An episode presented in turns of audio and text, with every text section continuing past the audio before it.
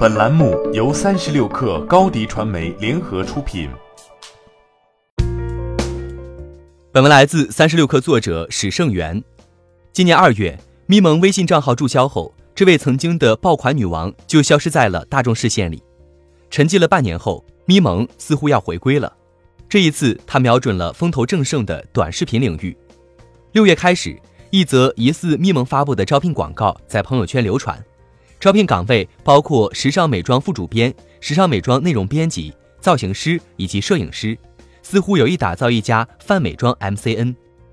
八月底，一家名为“银色大地”的 MCN 开始招聘，简历投递邮箱的前缀也是 MMHR，与六月份咪蒙发布的招聘广告一致。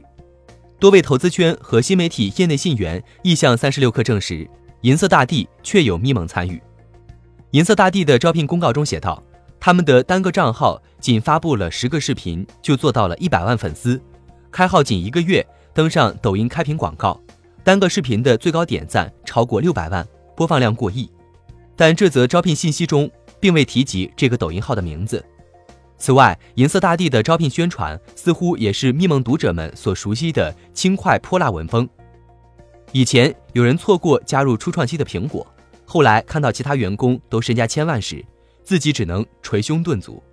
如果你不想以后也感受这种痛苦，就赶紧给我们投简历。与阿呀哇哇原地开张不同的是，咪蒙将回归的重心放在短视频创作，这也是创业初期就选择影视的咪蒙较为熟悉的领域。但是在抖音、快手的平台红利几乎被瓜分殆尽的当下，咪蒙还有机会吗？毕竟短视频已是一片红海，头部 MCN 显露出三分天下的气势。在微信公众号时代，咪蒙也曾尝试美妆内容。公众号矩阵下的李丽丽就主打美妆穿搭内容，但二月份之后，这个账号再也没更新过。转战短视频，广告推广点赞可近二百万，这是咪蒙目前给出的成绩。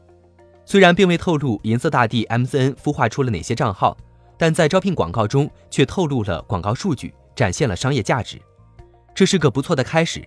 但咪蒙想在竞争激烈的短视频领域杀出重围，重现往日辉煌，除了爆款能力，可能还需要一点运气。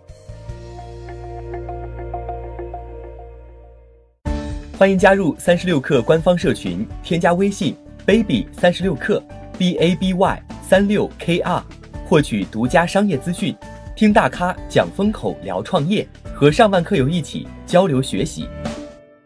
高迪传媒，我们制造影响力。商务合作，请关注新浪微博高迪传媒。